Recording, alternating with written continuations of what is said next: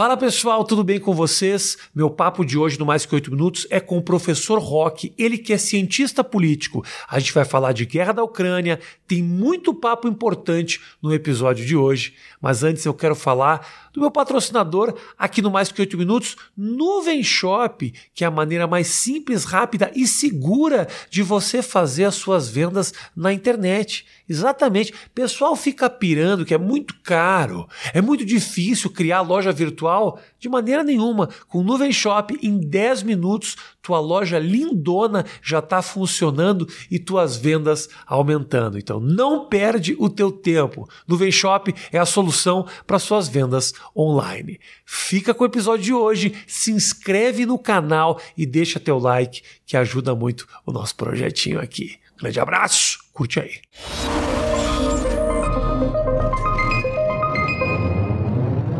Senhoras e senhores, sejam muito bem-vindos a mais um Mais Que Oito Minutos. Muito obrigado pelo carinho. Já peço para você deixar seu like e se inscrever no canal, que esse canal pretende ser tão popular quanto o canal do Professor Rock, que é um grande sucesso.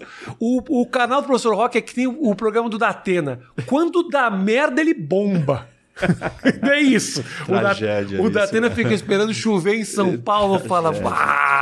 Tudo bom, Pois é, professor? tudo bem, você, Muito Rafinha? obrigado pela tua presença, Bom, pela tua visita. tá aqui. Legal tá aqui muito feliz que você está aqui para a gente conversar de uma série de assuntos, Vamos lá. com certeza abrindo com o conflito que a gente está vivendo, né?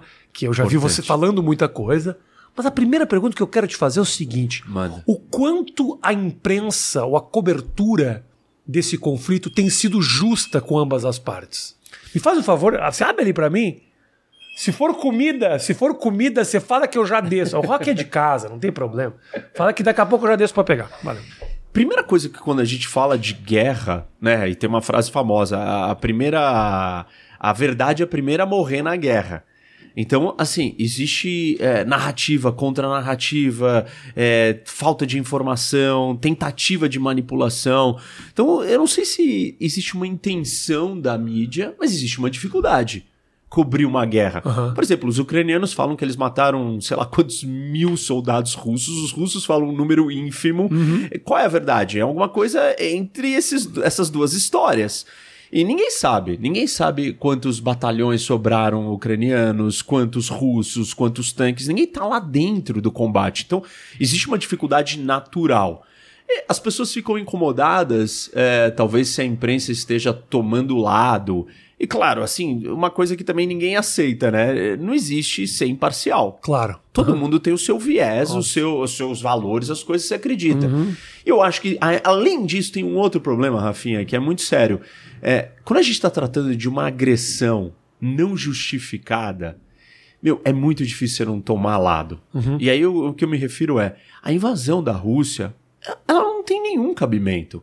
Uma guerra desse tamanho, desse porte, por nada, assim, sem uma ameaça real. Vamos falar disso, já falei disso muitas vezes. A geopolítica explica que sim, os russos podem se sentir cercados, mas na prática, esse movimento desse tamanho, com essa mobilização, com uma guerra dessa escala, é, é totalmente, assim, absurda. Quebra uma, um, um- parâmetro de ordem do sistema internacional que não foi quebrado em 80 anos dentro da Europa. Então, isso é uma violação muito grande. Não dá para você simplesmente falar assim: não, veja bem, a, a- a Rússia, o Putin tem os motivos dele. Bom, os motivos dele não justificam essa ação. E nesse sentido, eu acho que tem que sim se tomar lado. Porque senão nós estamos aceitando barbárie, e aí vale tudo, tudo é relativizável. E, e não dá para ir nesse lado. Dá para entender geopoliticamente é, os cercos, os problemas, os perigos, a- a- os cálculos do Putin? Dá. Mas a gente tem que testar é, é, esse tabuleiro com a realidade. A realidade é: a Ucrânia era uma ameaça real para a Rússia? Não, não era, desculpa. Um país assim. Pobre, um país cheio de problema, um país dividido, um país que não entrou dentro da OTAN, não entrou dentro da União Europeia, foi falado em 2008 Se que queria, né? que podia e que queria. E, ali, e aliás, assim, tipo, a Ucrânia quer. E aí? A Ucrânia é livre para querer. E quando as pessoas falam assim, não, o Putin está cercado, é, é, é problemático, porque. E a Ucrânia? Não está cercada? Sim. E tem um, um, uma questão nas relações internacionais que chama dilema da segurança. Eu tenho explicado isso, e isso é muito importante. Assim, meu, você desconfia de mim. Você fala, meu, esse cara é perigoso. O uhum. que, que, eu vou fazer? Aí você começa a se armar. Aí eu olho para você se armando e falo, cara, eu sabia que o Rafinha não era confiável. Sim. Aí eu falo, meu, ele tá se armando, deixa eu me armar.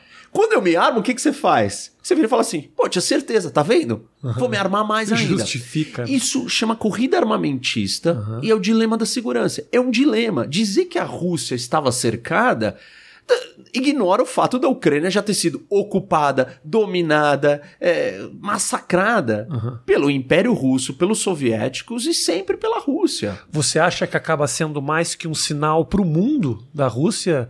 Eu escolhendo um adversário fraco, acaba sendo um sinal para essas possíveis ameaças que vêm de diversos lados naquela região? É, é um sinal de que assim uh, os russos estão dispostos a qualquer coisa, uhum. vale tudo, e é uma lógica que quem opera, ou quem entende as relações internacionais, o tabuleiro geopolítico, sabe que a guerra é uma ferramenta como qualquer outra.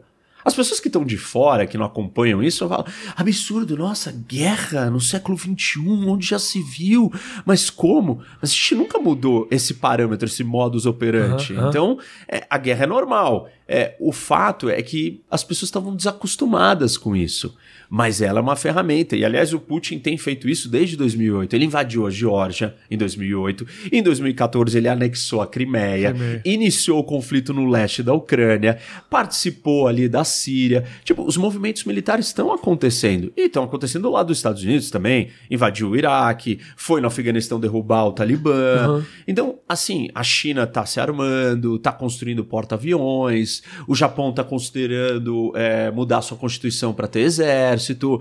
Quem não entendeu isso não está querendo ver, está querendo romantizar uma realidade. Uhum. O problema é, é que ele quebra é, um acordo que existia de, olha, vamos preservar as fronteiras, invasão total de escala de dominar um território, isso não estava mais no jogo. Assim, entendeu? Uhum. Não era nesse, nesse porte. Um passo muito à frente, né? E o, o cara quebra com isso. A Rússia quebra com isso. E quebra, não é qualquer um quebrando. É um país que está mais assertivo, está mais agressivo, é, tem o maior arsenal atômico do mundo, é, se juntou com a China, é, vieram a público dar uma declaração: nós estamos unidos, é, se, aconteça o que acontecer. Então, assim, você começa a ver o mundo se posicionando de novo para um grande choque. Perfeito. Tem uma, tem uma, uma questão que eu acho que cada vez, é, quanto mais a gente evolui te tecnologicamente, né, a gente fala sobre informação, sobre acesso à informação. Uhum. Eu vi um depoimento de um, de um soldado russo muito, muito interessante dele falando, não sabia. Eu não sabia, não sabia que era dessa forma. A gente não tem informação, quem está lá dentro não sabe disso, quem apoia não tem conhecimento do todo. E o elemento informação se torna cada vez mais importante nesses conflitos. E com o passar do tempo, esse controle fica mais difícil, mas quando ele acontece, ele é cada vez mais perigoso, né? Assim, todas as guerras são guerras de histórias. Ganha a guerra quem tem a melhor história. Porque a história mobiliza você para lutar. Você lutar pela causa injusta, yeah. desculpa, você não tem ânimo.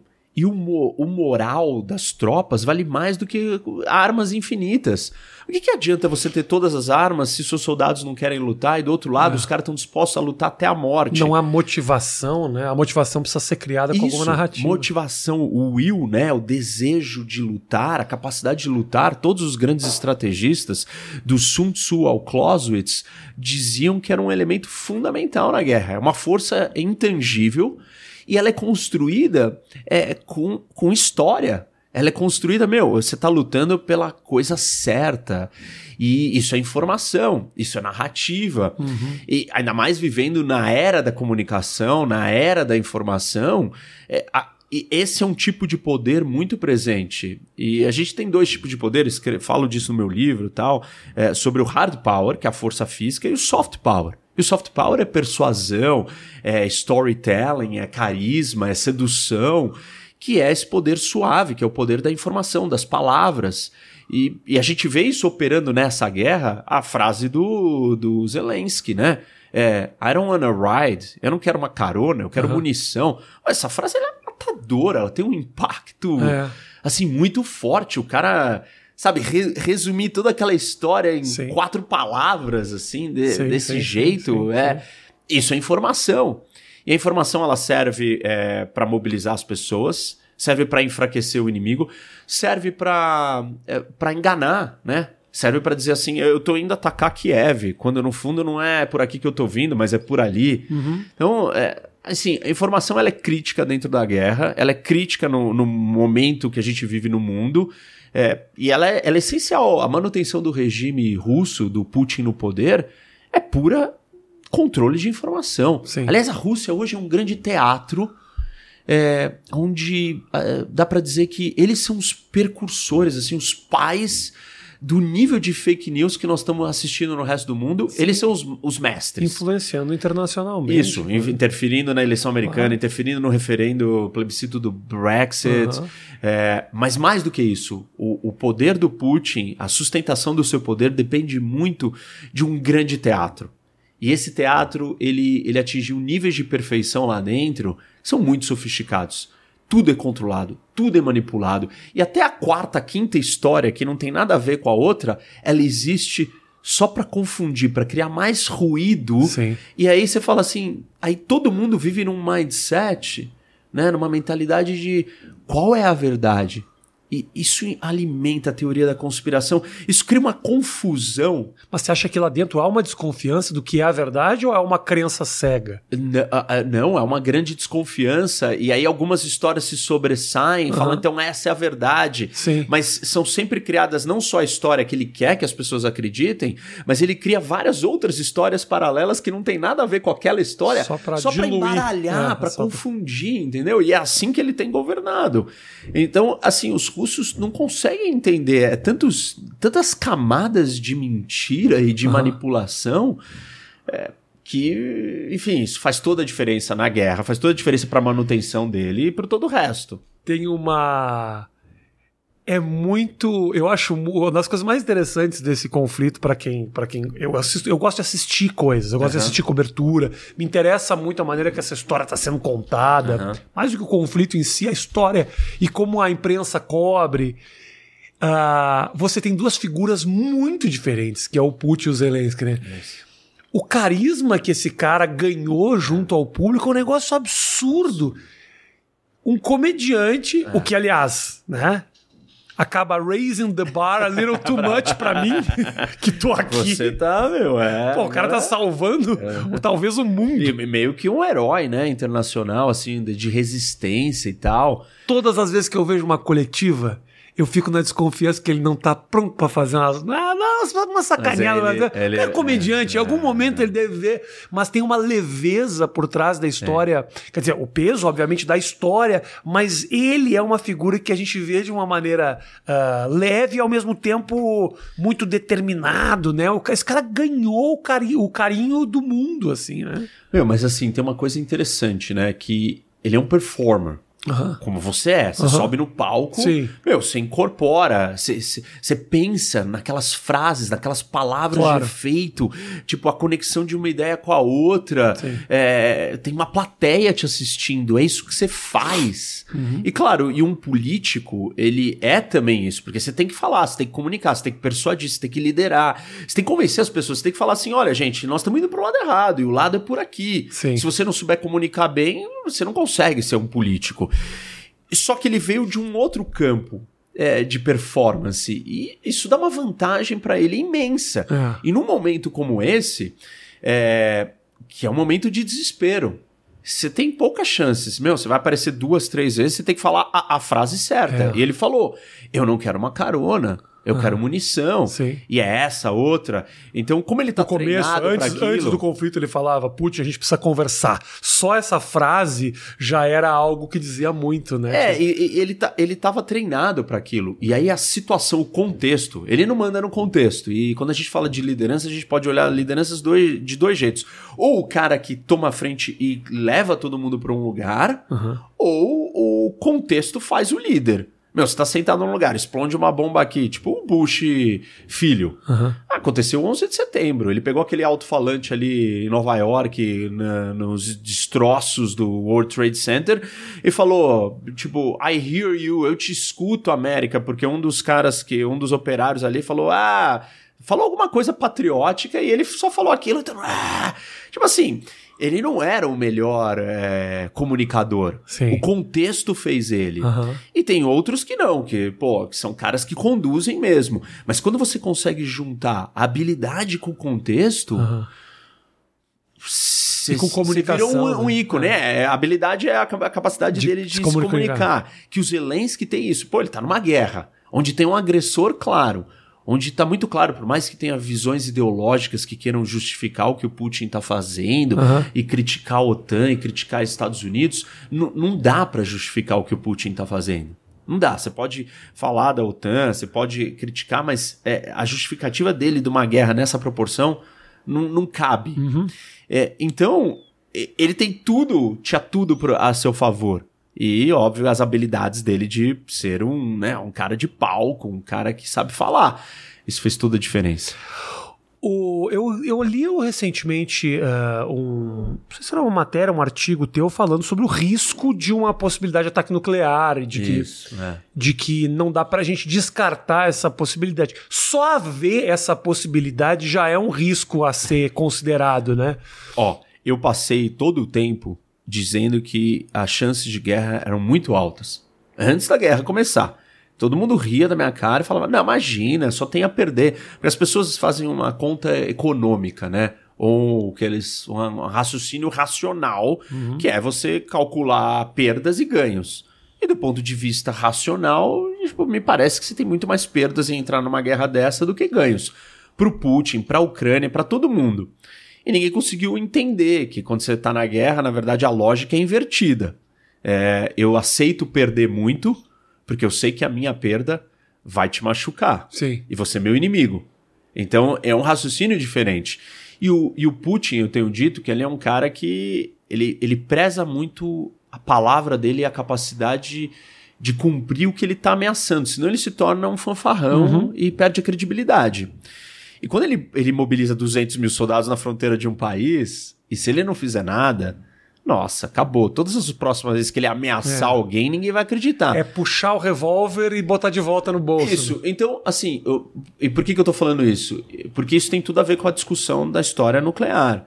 A gente não pode achar é, que essa possibilidade não existe. Ela é pequena, a probabilidade é baixa, mas ela é real. Ela tá na mesa. E, e mais importante ainda, o que nós estamos assistindo é a Rússia. Ela tem uma economia, um PIB, eh, embaixo da Coreia do Sul, assim. Não, não é uma grande economia. Pro tamanho do que ela é de é, de território e tal, e como ela se coloca como potência no mundo. Supostamente era uma força militar e tem um grande arsenal nuclear. O que, que a guerra mostrou? Que o exército russo eh, não tem capacidade nenhuma. Ele é muito mais fraco do que a gente imaginava.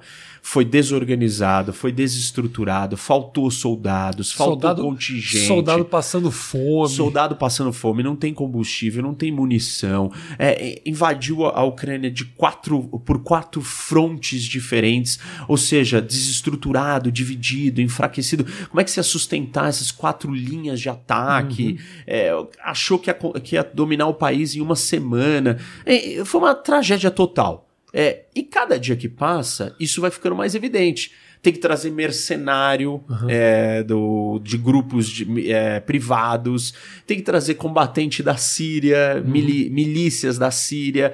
Então, os russos estão mostrando que, no fundo, militarmente, eles são fracos. O que, que eles têm? Grandes armas. Armas atômicas, armas é, químicas e biológicas. Conforme o Putin vai ficando sem saída e vai ficando no corner, ele vai eh, subindo o tom da força.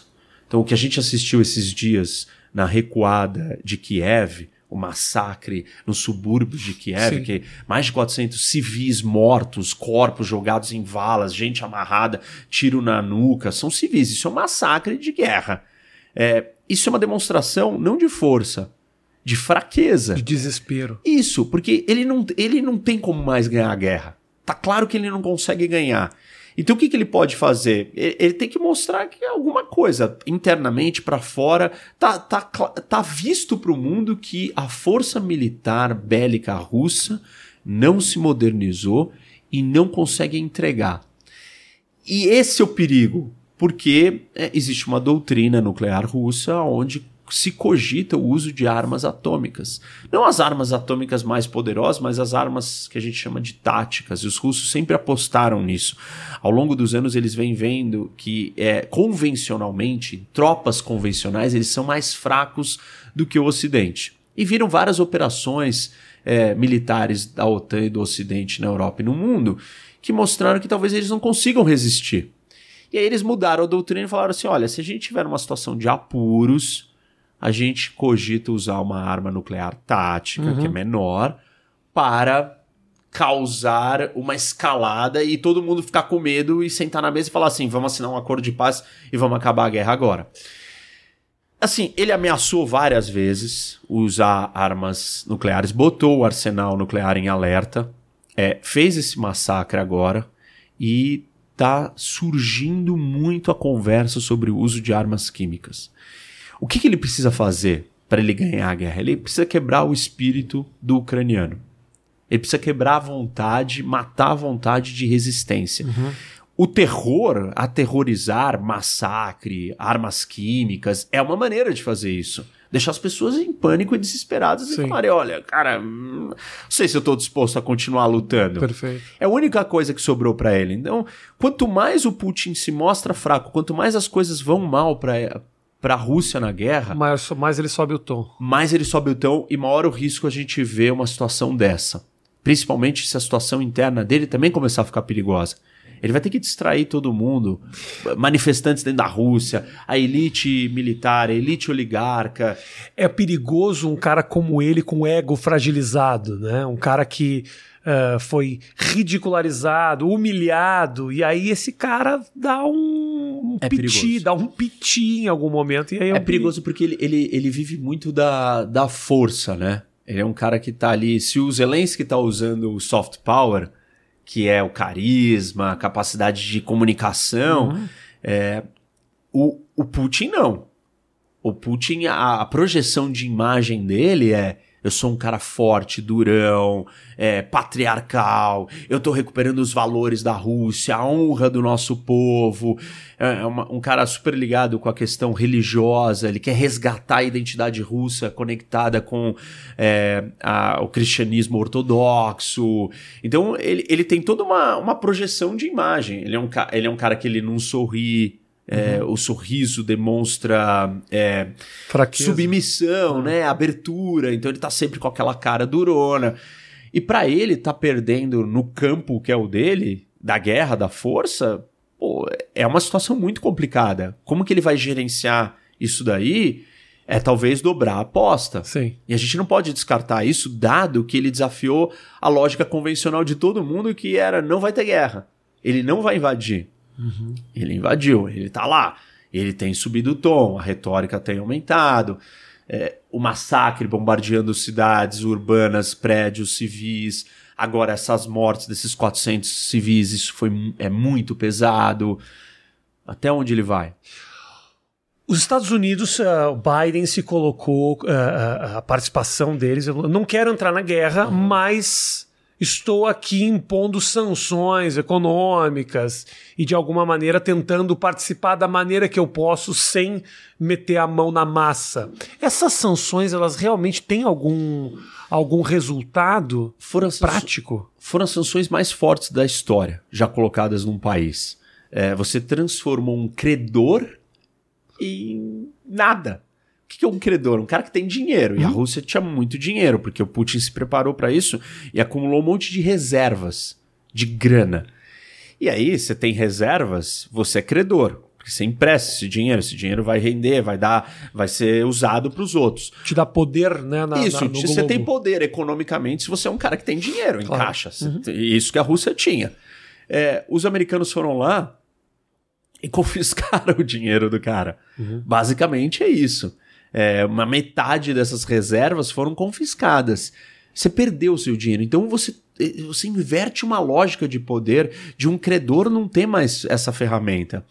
Isso é forte e pesado. Mas aí tem outros detalhes que nem todo mundo sabe. Mas os russos estão trabalhando com os chineses há muito tempo nessa história, já imaginavam que pudesse vir alguma coisa desse peso, e parte desse dinheiro está maquiado é, com empresas fictícias de fachada em paraísos fiscais, uhum. com empresas chinesas. E, enfim, e a China está tá ajudando a esconder esse dinheiro Entendi. da Rússia. Então não é que ele perdeu o dinheiro, então as sanções elas não estão totalmente, elas não vão derrubar o Putin. Elas vão fazer a situação econômica na Rússia ficar muito ruim. Quem sabe a ponto da, a, da população falar: meu, não dá para manter esse cara. Uhum. Ele é o problema, e se revoltar. Não dá para ir lá invadir a Rússia e derrubar o Putin. Mas uh, tem que acontecer alguma coisa internamente que tire ele dali. Se ele perde o apoio popular, ele perde muita força também. Essa narrativa não acaba caindo por, por terra, ele não tem mais controle nenhum perde, sobre a população. mas ele ainda tem a força, né? E a força a bélica. Gente, é, a gente olha para Coreia do Norte, Irã, uhum. são países onde a população tenta lutar contra as ditaduras, Sim. tenta contra o regime ditatorial. É. Prima, antes da Primavera Árabe, né, no Irã, teve a revolução ali, depois da eleição, e, pô, Sim, as pessoas começaram a ser mortas, aí elas falam, meu, vou voltar é. para casa. A não ser que esteja todo mundo muito disposto. E aí tem que ser todo mundo junto, porque não dá para ser 100 caras porque vão matar os 100. Agora, se são milhões, você não consegue matar milhões de pessoas. E uma hora eles vão ser bem-sucedidos. Uhum. É, e eu não sei se, a que ponto que você precisa chegar para a população russa estar tá disposta a isso. Nós ainda não, não atingimos esse, esse momento. Então, você, uh, Rock, me fala uma coisa. Você é político, uhum. você, você faz parte uh, do processo político do país, você tem aspirações. Quando você olha essas figuras e essas. Isso de alguma maneira te inspira, te faz aprender pessoalmente na tua, no, no teu caminho, na tua estrada, olhar esses diferentes componentes e os passos que essas figuras tomam num conflito como esse? Ah, com certeza. Assim, eu eu, eu tô na política por um propósito eu tenho um ideal, eu quero ajudar o Brasil. Morei sete anos fora e decidi voltar e voltar porque eu achava que o país precisava de ajuda e eu tinha um papel nisso. É, acho que todo mundo tem uma missão, acredito muito nisso. E a missão ela tem a ver com você maximizar o seu talento para o maior impacto positivo no mundo. E meu, se eu tenho uma vocação para isso, eu, tenho um dever. Uhum. Um duty, como os americanos falam, que aqui no Brasil essa palavra não é tão Sim. forte. A ideia de duty, né? Você tem um dever, meu. O que, que é um dever? Eu sinto que eu tenho um dever com o meu país. Tem algo a entregar. Isso. Né? Eu então eu, eu entrei nisso para fazer essa diferença. Só que eu sou um cara que gosta de fazer as coisas bem feitas, técnicas. Então eu falei, vou estudar política. Então eu estudei ciência política, estudei filosofia e fui em busca do conhecimento teórico, né? E vivenciar tudo isso. Então eu, eu posso dizer que eu tenho a parte teórica, a parte vai do conhecimento intelectual, que é observar, aprender, olhar para a história, saber o que aconteceu e viver a prática. Porque eu também não sou um cara que gosta de ficar na teoria, não desmerecendo nem achando que tem nada de errado. Uhum. Mas é a minha característica. Então eu quero ir lá e colocar a mão na massa. E óbvio que eu fico estudando e aprendendo. E eu aprendo muito com a prática e com a teoria, misturando os dois. Porque tem coisas que eu, que eu leio ali, que eu estudo, que eu estudei a vida inteira e que eu não consigo é, realmente fazer sentido delas, a não ser quando eu vivi elas, num parlamento, por exemplo, uhum. hoje como deputado estadual. Tem coisas que eu, que eu vi na prática, que eu tinha vivido no Conselho de Segurança da ONU, e que eu vi aqui como deputado estadual na Assembleia de São Paulo, que demoraram para entender. Por exemplo, política é um show. E o plenário, é, o que é público, é o palco. Uhum. E, e ali não é onde acontecem as coisas. Cada, cada político ele sobe no palco para mandar um recado para o seu eleitor. Sim. Não para construir a solução é, da realidade dos problemas de uma sociedade. É inclusive patético. Você é pega patético, TV Congresso, mas... os caras lá falam: o Zequinha de Baianinha do Norte e fica cinco minutos Isso. agradecendo, dizendo que vamos finalmente conseguir lançar um jornal de Baianinha do Norte. Cinco minutos no plenário. Mas é isso, aí sai no jornal local, ele se fortalece junto àquela comunidade. Não, aí... e todas as falas, não só essa. Essa é de autopropaganda, mas imagina outra fala que o cara sobe lá e fala assim: é ele começa a gritar hum. e falar de uma coisa que ele está defendendo. Quando ele se posiciona tão rigidamente naquilo, óbvio que ele inviabilizou a construção de qualquer solução. E na democracia não é a sua opinião. Você pode gritar quanto você quiser e ser quanto rígido você quiser. Você não vai alcançar nada. Uhum. É um processo de grande negociação com os outros que você detesta. Por isso... Que diferem de você. Mas uhum. quando ele sobe ali e fala daquele jeito, uhum. ele fechou todas as portas. A política não acontece nos discursos bonitos ou na rede lacrando. A política acontece nos bastidores quando você senta na mesa e negocia. Mas dependendo do nível de estridência que você vai a público e fala alguma coisa, você inviabiliza a sua recuada que é necessária num processo de negociação, entendeu? Se eu subir lá e falar, o Rafinha é um imbecil, você, você vai estar tá certo. Se você falar isso, você vai. Acho que muita gente vai concordar. Pode ser que as pessoas concordem, mas o fato é que você, vai, você não vai sentar na mesa comigo mais, uhum, entendeu? E eu claro. preciso sentar na mesa com você. Por quê? Porque, meu, desculpa, você representa uma parcela do Brasil. Uhum. Ah, eu não gosto desse Brasil. Problema seu, cara. A gente é. vive em democracia. Sabendo disso, sabendo que esses discursos estriônicos só fecham portas, mesmo assim você foi lá fazer parceria com a MBL. Me explica isso. Meu. Porque se eu tenho que exemplificar discursos estriônicos, Vai estar tá no highlights as participações do Mamãe Falei ali em cima, muitas vezes do Kim, que são caras que muita. Acho que o Kim agora deu uma moderada, mas assim, o MBL é conhecido por esse discurso mais estriônico. Então, é, esse não é o meu estilo. A gente teve uma briga dentro da, da Lesp ali e foram bater no Arthur, eu separei, eu fui mordido por outro deputado. Mordido? Mordido. Ah, fisicamente, é... por um deputado do PT. Realmente? Dente? Sim, dente. Eu tava segurando ele porque ele queria ir para cima do outro, ele não conseguia se soltar. De repente eu tô aqui segurando uhum. ele assim, de repete eu vejo a cabeça dele uma mordida. E aí ele começa a me morder, eu olhei assim. Aí, pra explicar tá em casa. E pra explicar em casa isso. É, assim, é, enfim. Você é, falou, você tá me mordendo. Falei, eu falei, cara, você tá me mordendo. Que, tipo, eu tentei arrancar, né? Arranquei e tal. Aí, meu, segurei ele no pescoço falei, meu, não me morde. Tem um vídeo disso, minha, meu, minha boca falando assim, não me morde. tipo, meu, sei lá. É, enfim, mas o que, que, o que, que aconteceu? Eu saí dali, subi e fiz um discurso. Aham. Uhum. Falando, meu, eu treino na academia. Eu pratico minha arte marcial na academia. Eu vim aqui resolver os problemas do Brasil. Vocês são. Que palhaçada esse lugar. Tipo, um discurso adulto. Quantos seguidores ou quantas pessoas vieram por causa desse meu discurso? Ah, quantas? Por volta de 3 mil a briga gerou centenas de milhares de seguidores pro resto. Entendi. Você entendeu o que que tá acontecendo e o que que uhum. acontece? E por que que eu tô falando isso? Porque o meu estilo de fazer política não é esse. Porque eu estou em busca do resultado final e não do show. Eu não estou em busca de lacrar, eu estou em busca de como é que eu construo uma solução. E a construção da solução passa pela conversa com você, com, o, com o, a esquerda, com o MBL, com o Bolsonaro, com todo mundo. Eu, e, assim, as pessoas não gostam porque, meu, elas não têm que lidar com isso. Mas é uma maturidade necessária para quem Sim. trabalha naquilo e vive com aquilo. Eu, eu, o que, que eu quero dizer? É, existe um espaço, infelizmente, não é a minha escolha, para a estridência. Porque as pessoas querem isso. Meu, quando eu posto coisas do que eu tô fazendo no meu mandato, 500 likes. Quando eu posto alguma coisa do meu cabelo, quando eu deixei crescer na pandemia, é centenas de milhares de likes. Meu, isso não sou eu. É, é a mesma discussão que a gente tem o tempo inteiro que as pessoas falam assim: ah, a culpa do Brasil é da Globo. Uhum. Porque a Globo é que passa a novela. Se a Globo só passar documentário, o que, que vai acontecer? Entendeu? Então, assim, tipo, a gente tem que começar a tratar da realidade. Existe a estridência? É o meu estilo? Não. Existe o discurso duro? Não. Mas eu escuto uma coisa do MBL e que, e que eu sempre discordei, mas eu tenho que aceitar.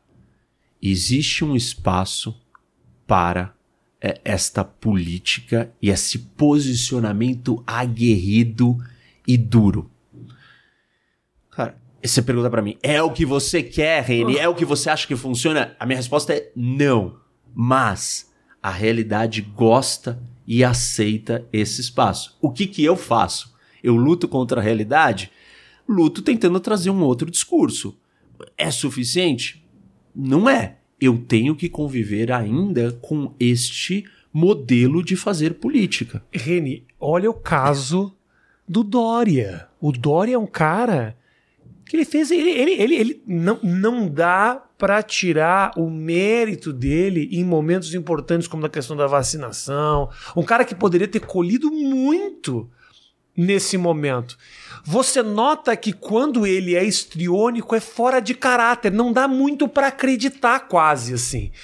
E ele não, ele o que aconteceu? Foi um cara que foi perdendo popularidade a ponto de questionar se continua, se mantém candidatura ou não. Um cara que há pouco tempo atrás tinha um nível de popularidade super alto durante esse processo. Um cara não conseguiu colher por causa da roupa, por causa do estilo, a maneira que se comunica. Isso, Olha que coisa maluca isso. isso. Mas, mas, vendo isso, Reni, mesmo assim você fala, esse o caminho do equilíbrio ainda é o meu caminho. Será que você consegue chegar longe dessa forma? Meu, eu não sei. Eu, eu, eu tô tentando, eu tô fazendo a minha parte. Eu, parte do meu trabalho é educar. Uhum. Por isso que eu sou um professor. Meu canal no YouTube é de aulas. É, você tem uma outra, uma outra, um outro acesso, né? Eu tento trazer consciência. Claro, claro, e essa palavra é fundamental, meu. O que, que é consciência? As pessoas entenderem que, tipo, não adianta a gritaria. Mas eu, eu respeito e eu entendo quando o MBL, ele fala para mim: olha, existe um papel e um espaço para alguém fazer isso. Uhum, uhum. E existe mesmo.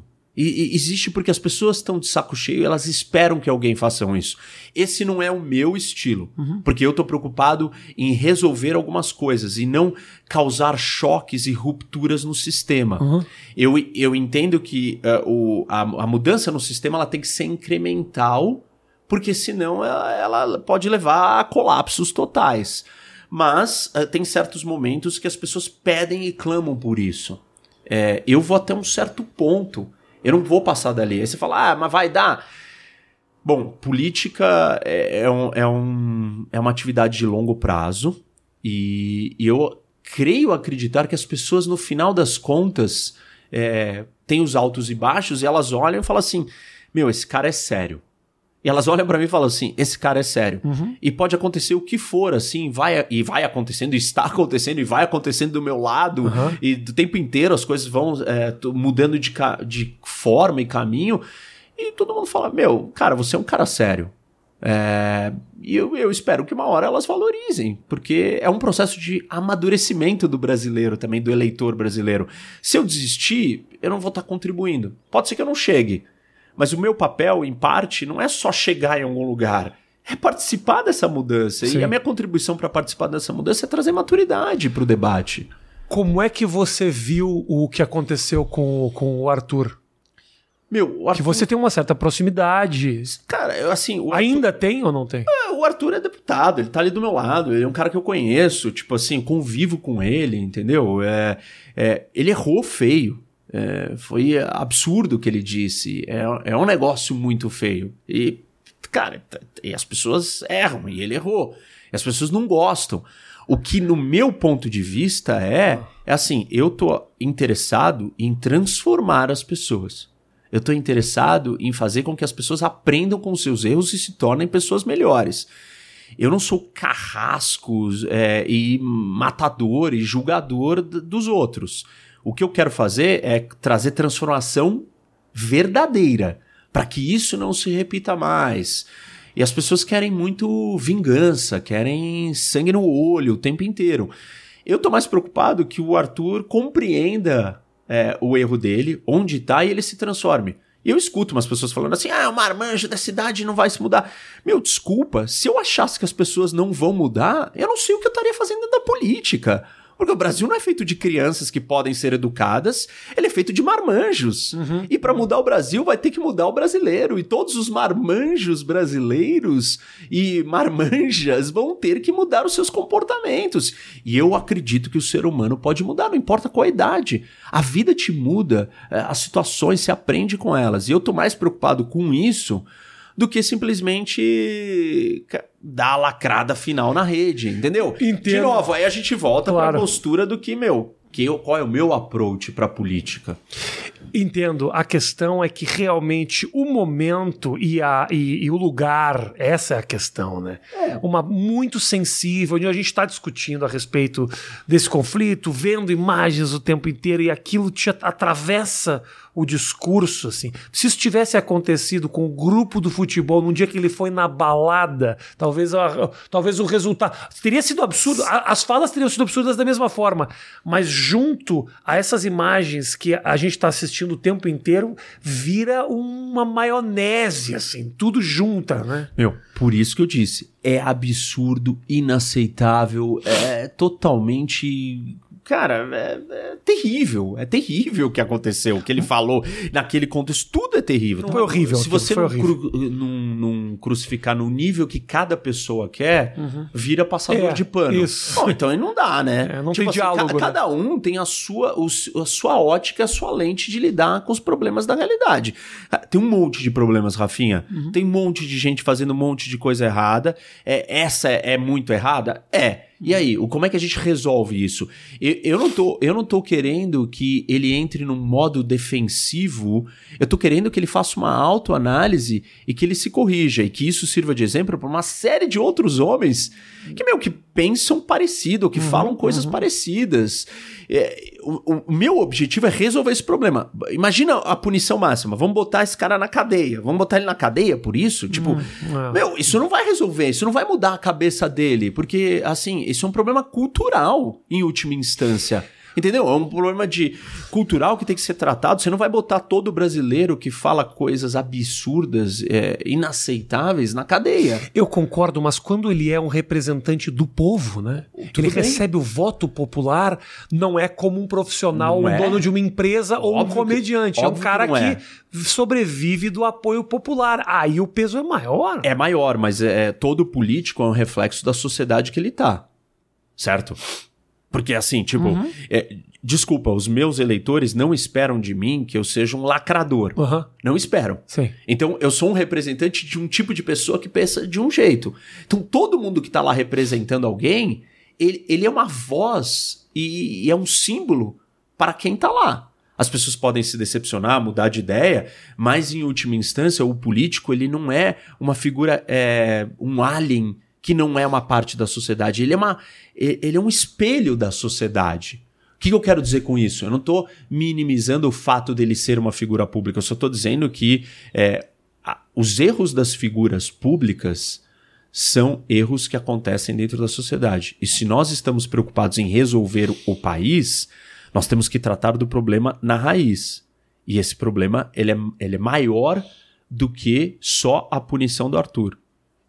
Seja lá qual for a punição, e tem que ser punido. Acho que, enfim, é, tem um processo dentro da Assembleia, é, na comissão de ética que está uhum. tratando disso. Eu não faço parte da comissão, é, a comissão está é, cuidando do caso e eles vão sair com um voto dali, com uma punição para ele. Talvez o peso dessa história, de tantas outras, de tantos outros escândalos pessoais de, de políticos, Uh, o peso dessa história toda não vem dessa.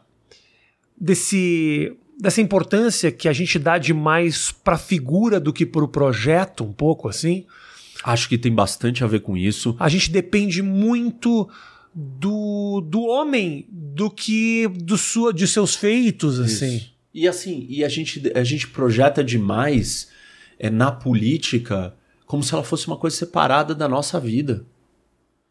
Desculpa, como eu disse, a pessoa que está lá, ela tem similaridades com o resto todo que botou ela lá. Uhum.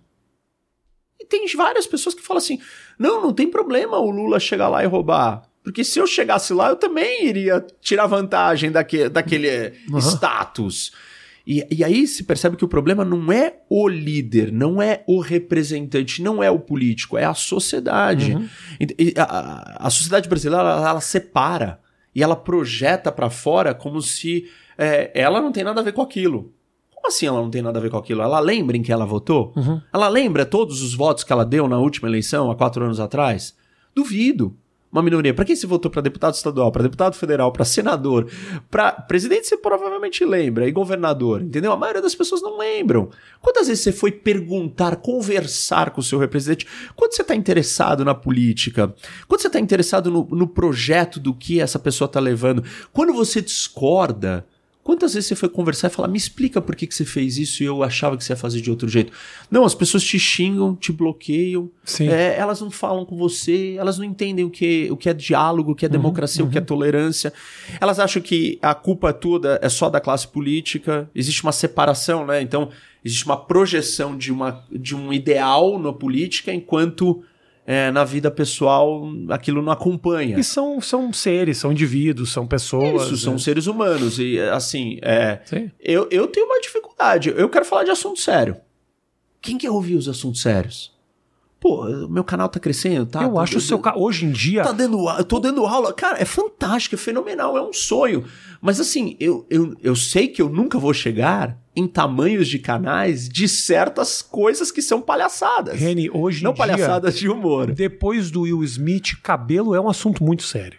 Você tem que ler. Hoje em dia, fala da sua calvície, é, fala da alopécia. Bom. Hoje em dia, você consegue, de alguma maneira, transformar isso no assunto sério. Já que muito, dá like, já que dá like. muito cabelo, esse que é o problema. Eu raspo, mas...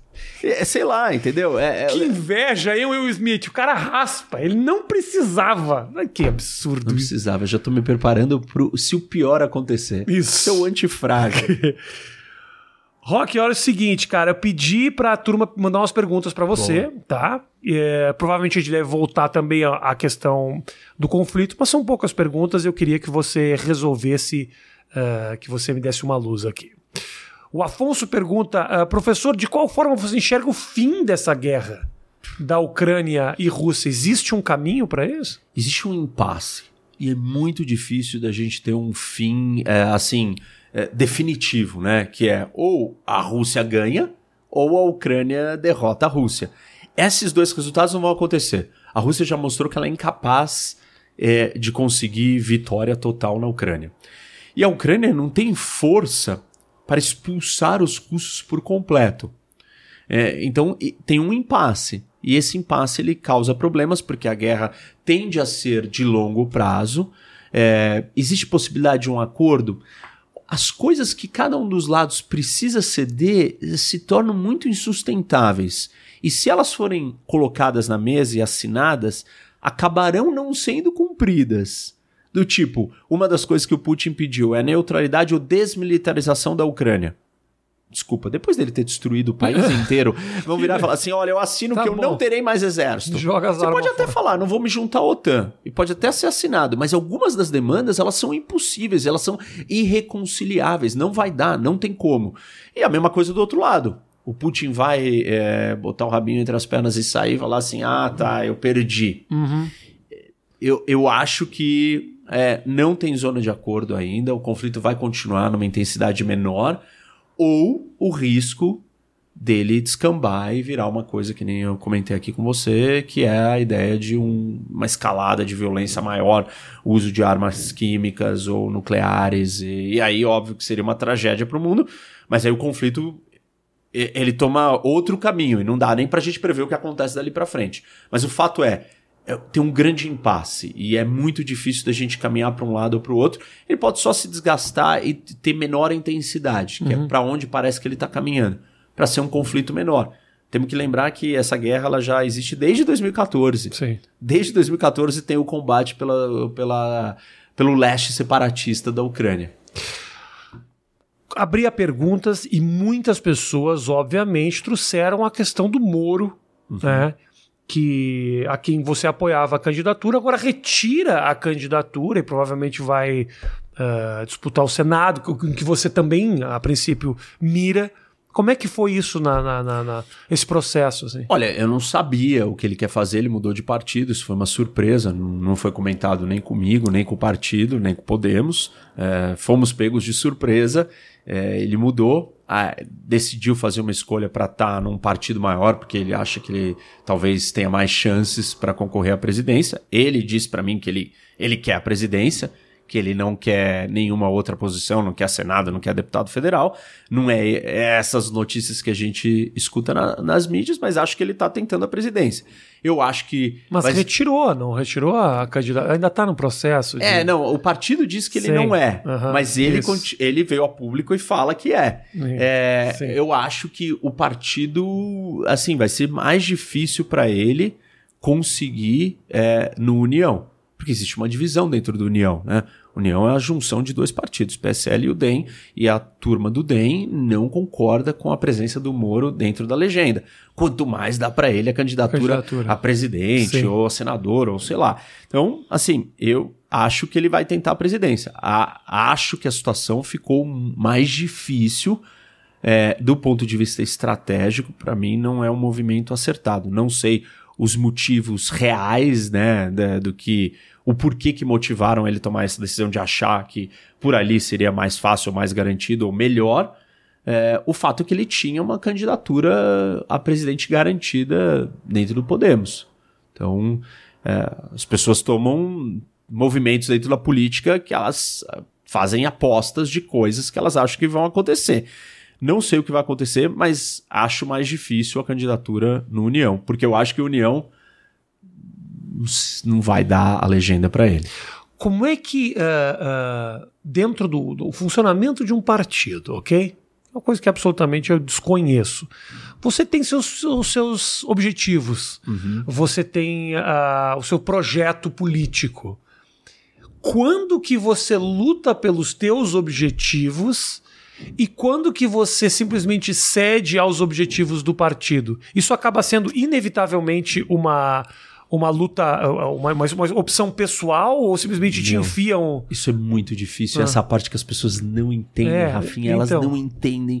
E assim, para mim é uma saga, né? Porque as pessoas vêm falar, mas por que você não foi para tal partido? Eu falo, pera um pouco. Tal partido tem que me querer. Uhum. Eu falo pra você, por que você não vai pra Globo? Por que você não uhum. muda pro sei lá onde? Ah, meu, porque, tipo, não é uma decisão minha isso. Número um, é, isso se o outro quer. Esse é um uhum. ponto. Do, o segundo ponto é, eu tenho que querer. É, o terceiro ponto é, o partido está disposto a comprar o meu projeto lá dentro ou ele tem outras pessoas para aquele projeto que é o meu? Eu quero ser senador em São Paulo, por São Paulo. É, o partido vai me dar a legenda, a vaga para disputar o Senado, isso tem que ser colocado na mesa. Uhum. É, e o partido ele, ele, ele tem outros interesses diferentes do, do interesse do candidato. Porque o partido tem que preservar a, a, a sobrevivência do grupo. Qual é o grupo? O partido. Uhum. E o partido tem prioridades que são diferentes da sua prioridade. Normalmente, para partidos, por exemplo, o Senado não é o lugar mais importante. Por quê? O deputado federal ele é mais importante. Jura? Porque ele traz o tempo de televisão, ele traz os recursos. É, é uma posição que determina o critério de distribuição de recurso, de tempo de televisão. Ou seja, ah. de, de, poder para o partido Sim. continuar vivo. Então, tem pesos diferentes para coisas que não são as mesmas do que eu possa estar tá querendo. Outra coisa é que o partido ele não anda sozinho. Porque nem todos os partidos são fortes o suficiente para sobreviver sozinho. Então os partidos fazem alianças com outros partidos. E a aliança do partido, às vezes, é colocada acima das vontades de cada um dos sim, candidatos. Sim. E, e, as pessoas que estão de fora, elas não acompanham isso, elas não entendem que o partido é o único que te permite ser candidato. Uhum. Em última instância, você está submetido à vontade do partido. Se o partido virar e falar assim, Rene, Podemos, meu partido é o Podemos hoje. É, a Renata falar, Rene, é, não vou te dar mais o Senado. Eu não tenho o que fazer. É porque eu, ela tem a voz final do partido. É, ela não vai fazer isso porque tem falado comigo, enfim, tal. Sim, sim. Eu sei que não. Mas é, essas coisas elas podem mudar porque os cenários mudam. E o partido tem a, a, a palavra final. Porque sem legenda, sem partido, você não pode participar de uma eleição. O político, o candidato, ele não existe sem o partido. Sim. Partido é importante é, para essas questões estratégicas. Eu ainda acho que as pessoas né, deveriam avaliar a, a, a pessoa. Nós temos um problema de partido no Brasil, porque a maioria dos partidos. Primeiro, a gente tem muito partido. E não dá para ter muito partido porque não tem tantas ideias de Brasil assim. Sim. Então, claro que a maioria desses partidos não são partidos de ideias, são partidos só de. É, meu, de poder, de busca por poder. É, e um partido ele tem que buscar poder, mas ele tem que ter ideias para o Brasil. São poucos os partidos que têm ideias claras, ideologias, propostas claras. A maioria dos outros partidos só existem para a obtenção de puro poder. E dinheiro. É, poder é dinheiro. Dinheiro enfim, das legendas. A sobrevivência, a sua, a su, o seu poder. O Emael se candidatando toda a eleição federal é, é para manter a sobrevivência econômica desse grupo, assim, é, é, isso também. Então, é, você, o eleitor, ele tem que olhar, dado o nosso sistema político, ele tem que olhar, talvez muito mais até pros candidatos. Porque são raros partidos que você consegue falar assim, eu sei o que esse partido tem de proposta, de uhum. ideologia. Pra identificar. É, né? Entendeu? Do que ele é. é. Mas as pessoas deveriam olhar mais para as pessoas, para o candidato. Mas elas não podem esquecer que o candidato ou o político não existe sem o partido. E ele não tem o poder total de fazer o que ele quer. Uhum. Ele depende do partido. E o partido está jogando outro jogo, às vezes. E eu não estou jogando dizendo que outro jogo é negativo necessariamente, é outro interesse. A impressão que eu tenho é que toda essa discussão a respeito da, do posicionamento dentro do partido, a, o, o, discurso do, do, partido, as ideias, isso é tudo muito discussão de altíssimo nível, assim, sabe? Altíssimo nível, Porque assim, o povo... São muitas camadas, entendeu? E as pessoas de fora, elas não conseguem compreender a complexidade é difícil, das camadas. Cara. É difícil. É difícil, mas elas também não param e falam assim pô, me explica. Elas nunca perguntam, me explica. A maioria das vezes elas têm uma opinião formada de uma coisa uhum. e uma dedução óbvia. Você fala, mas como que você chegou nessa dedução se você não entendeu como que funciona o sistema? Uhum. É, assim, meu, você tá lá num stand-up em Nova York falando naquele lugar, existe um processo. Você não vira lá e chega lá, batendo é. na porta e fala assim: Ó, oh, cheguei, vim não. falar aqui, vou fazer meu show hoje aqui. Não, não claro que não, entendeu? então, e contudo, é assim na vida. Eu só não entendo porque quando elas olham pra política, elas não conseguem transpor o que é na vida pessoal delas, porque elas não trabalham onde elas querem, então elas para... não pegam o cargo que elas querem, elas não fazem tudo como elas querem. Depende do chefe, depende da contratação, depende da oportunidade, depende de uma série de coisas. Então tem gente que te para na rua e fala: você tinha que ir pra presidente, ô Remy. Mas toda hora eu tô ouvindo isso. Aí eu falo, gente, calma. Não. Primeiro eu tenho que ganhar o Senado. Uhum. Sou candidato ao Senado e tenho que ganhar o Senado. É uma eleição grande, difícil. E, meu, que assim, tá bom, é um passo, né? Um passo por vez. As pessoas acham que não, vira, você tem toda a chance. Como assim você tem toda a chance? Uhum. Você precisa ter, sei lá, popularidade. Política é sobre popularidade também. Sim, sim. E sobre aliança, sobre o partido certo, sobre uh, o contexto e as forças convergirem para você. Pode ser que elas não te queiram. Sim. Você não consegue lutar contra todos. Se você for em Nova York bater em todas as casas de stand-up e nenhuma te quiser, o que, que você faz? Volto Cara, pra... você volta pro Brasil. Volto pra Osasco. É, então, você não pode ficar lá. Você não vai simplesmente, não, eu sou, eu sou, eu sou comediante aqui no stand-up é. na rua. não, você não é. É, até poderia. Olha só, uh, tenho mais, mais três perguntinhas. Por que, que o brasileiro. É uma pergunta que eu vou refazer. Tá. Por que o brasileiro desqualifica tanto a política? Na verdade, não tanto a política, mas a figura do político, assim. Nós temos uh, essa percepção, é uma percepção, aliás, terrível para a classe de que o político é ladrão, de que todo político é corrupto. É uma leitura que ela é equivocada, mas ela ao mesmo tempo ela é, acho que dizer que todo é, obviamente é um grande exagero.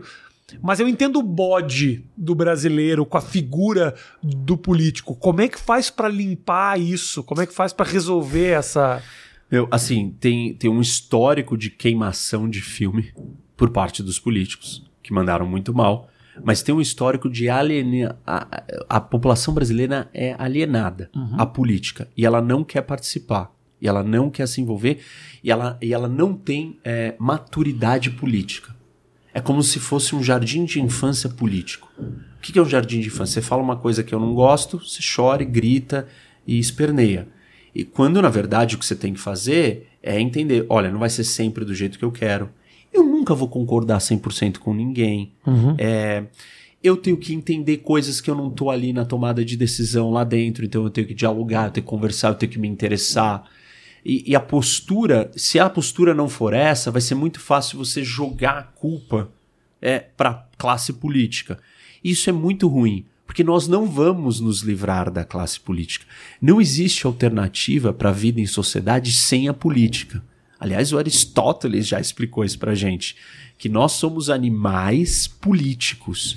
E política, não só política partidária, de deputado, de presidente, eu tô falando de política como é, uma atividade humana. É. Assim, o, que eu e você estamos fazendo aqui é política, claro. sim. O que você faz todo dia com a sua mulher, quando você acorda até a hora que você vai dormir, é política. Com o seu filho, política, com o seu chefe, política. Uhum. Então, assim, ou a gente começa a incorporar e entender que a política é parte de quem somos e não algo que a gente tem que repudiar e abominar, nós nunca vamos ter um comportamento maduro dentro da política governamental do país. Uhum. E a gente só vai mudar essa imagem do político se as pessoas começarem a participar e exigir coisas diferentes, mas também estar tá ali junto para aquilo ser diferente. Não adianta só apontar o dedo e falar são todos os políticos um lixo. Eu convido todos que ficam o dia inteiro falando isso, vem.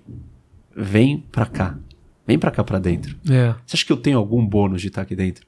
Não tenho nenhum, Rafinha. Tá só tem ônus. O cara tá bravo na ONU. Não, eu só tenho Agora tá no Rafinha só Bastos, tenho... em Pinheiros, em São Paulo. Então, assim, tenho... o cara tem que querer muito eu esse Eu só tenho ônus. E por que, que eu tô nisso? Porque eu quero ajudar. É. E assim, tipo, todo mundo que fica o dia inteiro reclamando e xingando, eu falo, então vem você, vem experimentar o que, que é isso daqui. Você não tem ideia o que, que é isso, meu. Você ser xingado o dia inteiro por nada. Uhum. Porque as pessoas nem sabem o que você pensa, nem sabem quem é você. E a longo... E na, a verdade é que você colocar tudo no mesmo saco é muito ruim para aqueles que não fazem parte Isso, desse jogo, porque, né? Porque, meu, porque vai te, quem é vai o cara? desgastando, você vai falando, você, as pessoas ficam falando para mim: "Ah, por que que você não vai federal?" Eu falo: "Meu, porque eu não tô para fazer carreira política, por exemplo. Eu quero maximizar o meu impacto." E para maximizar o meu impacto, isso significa que eu tenho um estômago, que eu não aguento tanto também uhum. esse negócio, porque é tão pesado, uhum. porque eu levo a sério. Isso aqui não é uma brincadeira para mim. Eu quero realmente fazer a diferença. Eu, eu tô o dia inteiro pensando como que eu posso melhorar o Brasil. Só que se todo mundo acha que todo mundo é um lixo, e eu não tô dizendo que não existe reconhecimento. Eu recebo muitas mensagens de reconhecimento. Mas no geral, tem é, muito, muito mais ataque. Uhum. É porque as pessoas estão generalizando. Eu não posso ser generalizado. Uma coisa é você não concordar comigo. Isso é parte do jogo. E você não pode me destruir porque você não concorda comigo. Você pode falar, meu, esse cara eu não concordo, mas ele é um cara sério. Sim. Ele tá lutando pelos interesses do Brasil, pelo interesse nacional. Uhum. E vai ter outro que eu não concordo e eu reconheço que ele é sério. E é Sim. isso que falta, porque isso desencoraja as pessoas que estão realmente no propósito aqui dentro. E tem vários que estão.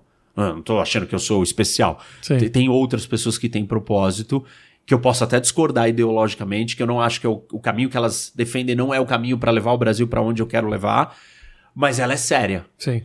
E, e a, a, gente tinha que ter o reconhecimento disso. Dos caras que são sérios, porque isso vai encorajar outras pessoas que estão do lado de fora é. e que falam assim: meu, desculpa, eu não vou para isso daí. Mas eu preciso de mais gente aqui dentro. Uhum. Gente que tem essa, esse comprometimento. Irmão, obrigado, velho. Obrigado, obrigado pela tua, pela tua visita. Espero que vocês tenham curtido muito esse papo. O Reino tá ficando agressivo. Daí, você viu que tem uma virada de tom do primeiro programa pro segundo? Tá mais bem. Ah, meu, é tanta, é tanta turbulência. Tá mais cara. É político, é tá se apresentando mais pro jogo. O cara tá se apresentando.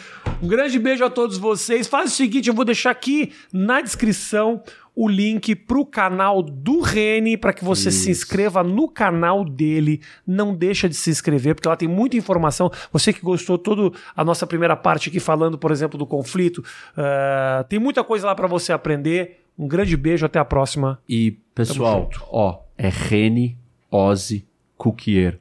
Mais fácil, as iniciais, a abreviação Rock. É isso Professor aí. Rock. Valeu. Beijo grande, gente. Valeu, até a próxima. Tchau, tchau.